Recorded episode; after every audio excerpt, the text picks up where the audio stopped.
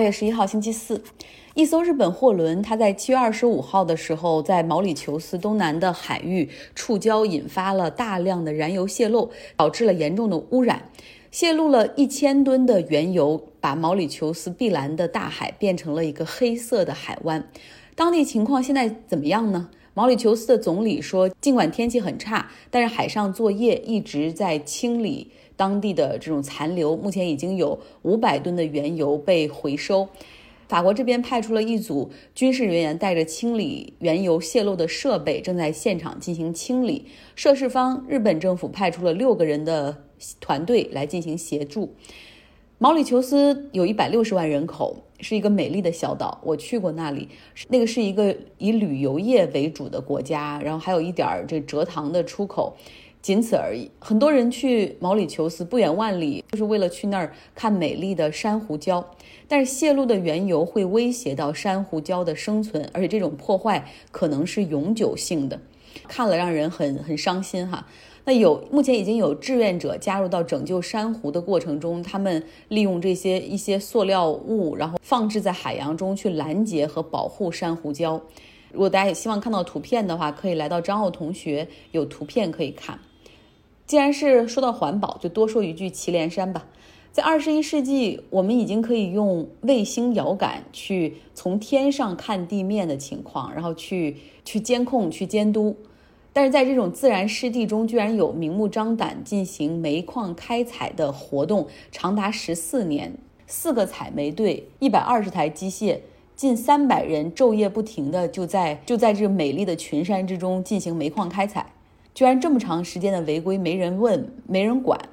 直到现在哈，通过卫星遥感技术被发现，这中间总是让人听了会有些无语和无奈哈，究竟问题出在了哪儿呢？好，回到新闻本身，在连续的三天的抗议之下，黎巴嫩政府宣布集体辞职。他们的总理召开了一个新闻发布会，宣布了这一消息，并且连续重复了三句哈，就是请上帝救救黎巴嫩。他说，长期统治阶层的低效率和腐败已经伤害到这个国家，我们应该顺应民意，让黎巴嫩迎接真正的变化。他是在黎巴嫩2019年爆发大规模示威之后上任的哈。当时为什么会有这种大规模的示威呢？是因为黎巴嫩政府想办法去弥补非常糟糕的财政状况，他们提出要对即时通讯软件像 WhatsApp 这种收通讯信息费，然后结果这个百姓非常的气愤，持续抗议。那之前的总理根基很深的哈里里宣布辞职。戴尔布当选过渡政府的总理，然后呢，他在这在此之前是一个科技公司的 founder 创始人，没有任何的政治背景，组成了一个纯技术官僚的一个内阁。然后他说他自己组成进入政坛组建政府是希望能够给黎巴嫩带来改革，但是这样的贪腐和管理混乱是根深蒂固的，所以他也就是决定响应百姓的号召辞职。接下来呢，黎巴嫩议会将决定新的总理人选，但这个决定也必须要快速才行，因为黎巴嫩政府目前还在和国际货币基金组织 IMF 来商讨国际贷款的事情。来聊聊美国的情况，我要今天要花相当大的一个篇幅来讲一讲美国。今天距离美国总统大选十一月三号还有八十五天。那么，在特朗普这样的一个总统任上，又赶上了 COVID-19 的疫情，这究竟会给今年的美国大选增加多少不确定性，或者有多少给这个社会带来多少威胁呢？之前特朗普说，疫情这么严重了，美国大选应该推迟到有安全投票环境的时候再选。那首先，大选日不是总统能够决定的，如果要推迟大选，这需要议会动议投票通过才可以。其次，根据美国宪法，如果大选推迟的话，那么将由众议院的议长，比如现在是 Nancy Pelosi，他来行使总统的权利。所以可以想象吧，当特朗普说完这些话，后来发现这些事实之后，他撅着他的小嘴儿就说了：“那就当我没说过吧。”那么再来说一说邮寄选票，在疫情之下，现在普遍达成的共识是，邮寄选票这个方式可能会更加安全。特朗普之前就说了，邮寄选票完全就给造假留了空间。比如说，你的邮箱可能被盗啊，还有人可以伪造选票啊。其实他已经通过自己的种种言论和在推特上的推文，去破坏选举机制的一个信任度。具体来说一说邮寄选票吧，Vote by mail 也叫 absentee mail，也就是投票当天你不能够前往投票点儿进行现场投票，那么可以提前获得邮寄的这种选票包。呃，这里面包括选票，也包括一本说明书，介绍候选人的情况。那需要在指定的日期之前寄回去，也可以在投票当天投票点开放之后，有一些 drop off 的这种投票箱之前进行投递。对于这些邮寄选票的人，那大家想一想啊，美国是一个地广人稀的国家，就是如果有一些地方美国邮政邮局去晚了，取信比较晚了，那他们的票可能就没办法在投票日当天或者之前得到清点。所以说，如果说在今年大选的时候，美国大部分的民众选的是邮寄选票的方式，这就意味着大选结果不会在大选日当天就能够揭晓。其实这在很多国家都是理所应当的事情。你媒体可以去采访出口民调，就是 exit poll，就是简单的说，就是在投票点门口出来一个人，你就问他你投的是什么，然后以此来判断就是谁赢得大选。又因为美国是一个比较发达的这种有比较发达的媒体行业，像 CBS、NBC、CNN 这样的媒体，他们早就建了大量的数据库，去根据一些决定性的因子，可以在投票日当天哈就提前去 call the winner。比如说四年前，我基本上是全程看了一次，就是按照这时间线从东海岸到西海岸，然后这些州，呃，然后一个一个就是媒体会说啊，大概这个州现在是谁赢了，那他们就把这个整个的选举人票都归到某一个候选人下面去。当然了，媒体这种提前预判也会犯错，像两千年大选的时候，当时几大电视网就先宣布戈尔获胜，然后之后他们又 withdraw。召回了这个信息，后来又宣布布什小布什获胜，后来又召回了这个信息，因为当时存在佛罗里达州这个选票统计有明显的争议哈，因为就只有两方戈尔和小布什之间只有几百票的差距，然后所以说这个戈尔方面就要求重新点票，就是来来回回吧，最终官司打到了最高法院。最高法院直到十二月十二号，他们做出裁决，要求停止佛罗里达的重新计票，相当于是结束了这场大选哈。那小布什成为总统，哎，这也是美国历史上现在目前看来好像争议最大的一次总统选举。那么邮寄选票在特朗普任上的风险就是，他可以完全提前宣布自己成功连任，哪怕这个时候票数还没有清点完成。那么。他可以说啊，我赢了，然后他的支持者肯定也去庆祝，比如福克斯也给他庆祝。然后，但是呢，当真正的结果出炉之后，然后那怎么办呢？比如别人说他不是总统，实际上拜登是总统，这个时候特朗普就完全可以发 Twitter、发发推文，或者是接受在媒体上说，这就是民主党所操控的酷。政变啊，就非要把我搞下去，还有什么 witch hunt，什么 hawks，就他常用的那些词儿，还会让自己的支持者上街去制造这种矛盾和分裂。那么接下来一个问题就来了：美国会在今年大选之后会出现内战吗？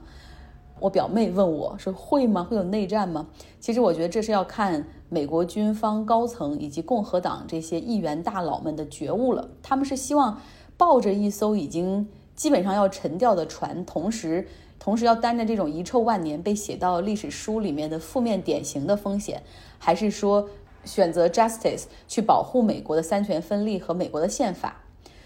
我之前和一个朋友聊天，我就说我说你看美国人的奇怪，他们的精英阶层大家就把宪法看得好重啊，就是那种哎呀对宪法的维护和五体投地，让他们看起来很很可笑，像原教旨主义者。然后他就是说，你想啊，这个国家，它并不是建立在民族或者宗教的基础上，它没有什么共同的文化，也甚至没有什么历史可言，只有二百多年，怎么能够把这些不同种族、不同肤色的人粘合到一起？其实靠的是一个 identity，就是美国人这个身份，而背后去支撑这个身份的，实际上是他们引以为傲的所谓三权分立啊，还有就是他们的宪法，听着确实也很有道理。所以这样一来呢，就是说特朗普的行为他会无视或者破坏美国的宪法。那么会导致美国这个国家存在的基础，或者大家很多人的共识就不复存在了。所以十一月份美国真的会面临很大的风险和不确定性。很多人又会说，那么可以多开放一些投票点啊，让大家都去现场投票，然后保持社交距离，同时你可以在投票点多搞一些那种投票箱嘛，drop drop off box。但实际上，美国人呢，他们整个投票的机制又设计得非常复杂。往早了之前说呢，就这个投票机制都是白人设计的，他们当时是有意去排挤有色人种的社区，然后把这个设计的非常复杂。你想，最开始虽然林肯那个年代就给了黑人投票权，但是在南方的很多州里面坚持要求，比如黑人必须要证明自己认字，有有中学文化。包括必须是呃要拿出证明他爷爷交过税，然后他是这个州的这种合法的 tax resident 才可以，这这多不公平。然后呢，我们说到现在，比如说在乔治亚州，然后那边呢，比如说黑人社区，他们是比较集中的在一些地区，像那些地区，它开放的投票点就非常的少，然后整个在现场投票的过程很慢。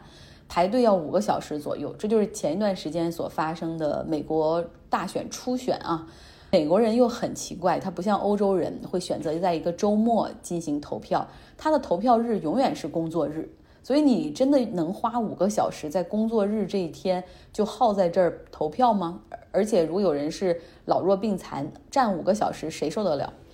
？Drop off box 就是在那现场投递怎么样？你如果真的想选择 vote by mail，就这种邮寄选票的话，不同州有不同规定。你需要先在一个网上去 apply，去去申请，填一个表。像加州就可以在 DMV，就是车辆注册信息的这个网站上，车辆注册信息、驾照的这种交管局的网站上填一个在线表格。但是在其他州，就需要在指定的开放窗口内填写和提交，而且这个邮寄速度也会很慢。像前段时间那个 primary 初选，在乔治亚州投票日都过了，很多人的可以填写的纸质邮票还没有寄过来，带出了另外一个问题：邮局现在投递的速度真的很被抱怨。我最近在等一个支票，哈，大概是七月末寄出来的，你看我都八月十号了，两周多才收到。美国邮政的邮件处理效率为什么会这么低呢？这是拜现在的总统特朗普所赐。和很多国家一样，美国邮政它是政府部门，为了能够保证这种村村通嘛，都能够通信，所以是政府来拨款。那当然，他们也有自己的盈利点，可以 cover 部分的支出。比如说，像亚马逊是他们的客户，亚马逊的邮寄包裹很多的最后一公里都是交给美国邮政来完成的。那所以，特朗普今年。当财政部提出一个要对美国邮政资助的时候，然后特朗普就坚决给否掉了，就是说国家不应该额外给他拨款了，因为你看我们给正因为我们给他拨款，像亚马逊的贝索斯就可以去享受啊低廉的美国邮政的配送服务，然后他们去赚这个钱。很显然，他是把盈利点和美国邮政的这种拨款所提供的基本服务混为一谈了。那前不久呢，特朗普还任命了一个商人，一个共和党的捐款人做美国邮政的头儿。然后这个人呢，他是在美国邮政最近二十年历史里唯一一个没有任何邮政经验的一个人。所以他上任之后做的事儿基本上就是执行特朗普的意愿，削减成本，然后去减少美国邮递员的投递时间，结果造成了大量的邮件积压。所以这样的一个邮递的系统，又会给美国今年大选邮寄选票这返回的时间，会不会影响这个选票的有效性和时效性，都会带来极大的不确定。这个话题聊得好沉重，我们来说下一条。前段时间分享了一篇文章，叫《如何击败亚马逊》，然后很多朋友去索要这篇来自大西洋月刊的文章。那我们也有一个新的声音，新的朋友 Ray。他花了周末的时间为大家翻译并且解读这篇文章。到底像亚马逊这样的垄断企业，究竟会给消费者带来怎样的伤害呢？如果把时间调回到二零一八年的十一月十三日，大家也许会在报纸、网络甚至是电视新闻上看到这样一条消息：除了在西雅图的第一总部，亚马逊公司将会分别在纽约的长岛和弗吉尼亚艾灵顿水晶市建立两处新的办公场所。这个被外界称为 HQ Two，也就是 Headquarter Two，第二总部的选址过程耗时一年多，最终是尘埃落定了。当大多数人都在为这一决定可能给自己的生活带来变化而感到兴奋不已的时候啊，有一些人却保持着警惕。二十九岁的年轻法律学者丽拉康就是其中一个。丽拉康呢是供职于华盛顿特区一个名叫 Open Markets Institute 开放市场研究所的智库，主要是以谷歌、脸书这样的一些科技大公司作为对象。研究他们可能对市场造成的垄断行为，而妮娜康本人则花了大部分的时间和精力，重点研究亚马逊公司的市场扩张是否构成了垄断。在这之前，开放市场并不是一家独立公司，而只是华盛顿特区一个名为 New America Foundation 新美国基金旗下的一个反垄断项目。当年妮娜康研究生阶段曾在 Open Markets 项目里工作。其主管 Barry Lin 给了他一个契机去研究图书发行行业。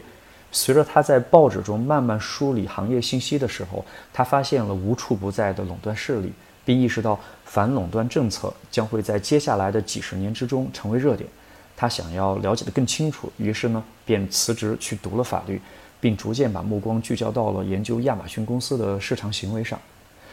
对于这个从网上书店起家的公司，批评之声从来都不缺乏。但更多的是聚焦在它破坏了实体书店的传统体验这些文化层面，这很容易让人联想到当年汤姆汉克斯和梅吉瑞恩在好莱坞经典的